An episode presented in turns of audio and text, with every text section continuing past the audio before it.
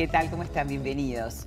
Hoy vamos a hablar con la doctora Alejandra Ascensión. Ella es pediatra, pero es especialista en hipnosis, se formó en Estados Unidos y la hipnosis que aplica, la hipnosis médica, sirve para trabajar muchas patologías, para los chicos y para los adultos. En el caso de la doctora, se especializa en chicos, pero también hay un equipo en la clínica que aborda un montón de, problemáticas de los adultos. ¿Cómo estás? Bienvenida. Bien, muchas gracias María por invitarme. Para mí es un placer tenerte por segunda vez. Nos encantó hablar de de este tipo de hipnosis que nada tiene que ver con Tony Camo y con el escenario y con la parte esa más lúdica, ¿no? ¿Por qué? ¿Qué es lo que, cómo, cómo se trabaja? Bien. Cuando hablamos de hipnosis, como, como vos ya decías, em, hay mucho esoterismo, mucho misticismo. Uno ve la hipnosis como una pérdida de control o como hablamos en la nota anterior, esto como el péndulo, que voy a perder el control, me voy a dormir. Y eso no tiene nada que ver con lo que trabajamos a nivel de consultorio, ¿sí? la, hipnosis médica o clínica busca principalmente qué meta, qué objetivo tiene el paciente, por ejemplo, dormir mejor por insomnio o si tiene ansiedad eh, social o bueno, en el comienzo de clases hay muchos chicos que tienen miedo a empezar las clases o también a empezar un nuevo trabajo, los nuevos proyectos del año. Eso todo genera ansiedad y la ansiedad a veces se manifiesta con insomnio, como las uñas, empiezo a comer más o fumo o diferentes trastornos que eso, la idea es con la hipnosis empezar a reconectar a la persona, al niño, el adulto, con sus propios recursos para lograr sus metas. La vida misma, el entorno, eh, el querer conseguir cosas, como que no paramos, estamos siempre como en una vorágine. Y a los chicos también les pasa, no solamente a los adultos, ¿no? Es que yo siempre digo, no nacemos de un, de un maní, o sea, nacemos niños ansiosos padres ansiosos. Es parte también de cómo El entorno y la familia tiene mucho que ver, ¿no? Es como ayudante en sí, es que yo cada vez más, incluso trabajo con adultos, y cuando trabajo con ellos es la familia, porque es el entorno. ¿Cómo puedo esperar o pretender que un niño se pueda autorregular cuando tengo un adulto que le cuesta realizarlo? Porque en realidad yo siempre digo, una hora de sesión nunca va a igualar a las 24 horas. Claro. Los padres generando como son los mejores terapeuta, lo mejor es espejos. pero además el, estímulo, si el estímulo negativo sigue estando en el entorno, están generando más estímulos. O sea que hay, que modificar todo para que, o sea, hay que hacer un cambio para que las cosas cambien. Y las sugestiones, las sugestiones que realizamos como adultos. Muchas veces no nos damos cuenta del cómo hablamos. Claro. la, sugestión de no vas a... o otra vez lo mismo, siempre igual. Las etiquetas.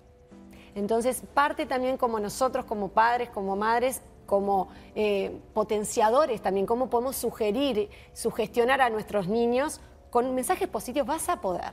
Estoy segura que lo vas a lograr. Eh, esta vez no salió, pero... Es confianza en el otro, ¿no? Yo creo que vos podés, en vez de apañarlo, pobrecito, no va a poder, porque digo, cuando uno sobreprotege es porque piensa que el otro es débil.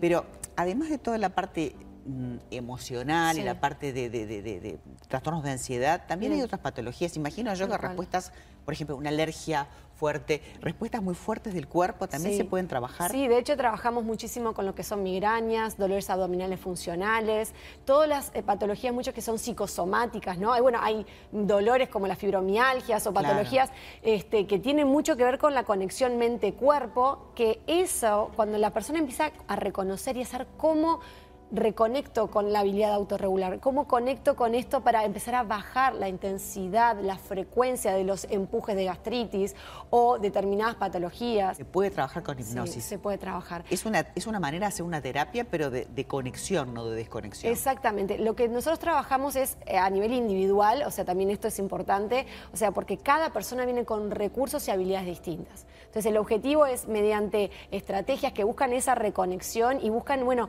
eh, a través de qué técnicas, no todas las técnicas son aplicables a todas las personas. A veces vienen personas para adelgazar y no hacemos una banda gástrica virtual, hacemos otras técnicas de control de impulso. ¿Cómo es lo de la banda gástrica virtual? Ah, bueno, esas son técnicas, o sea, hablando de esta reconexión de la mente con el cuerpo, vos, el estómago es un músculo, es un músculo hueco y cuando el músculo se contrae, o sea, cuando tú evocas ese estado de focalización, generas una contracción de ese músculo que sostenido en el tiempo genera que vos te sacies como más rápido.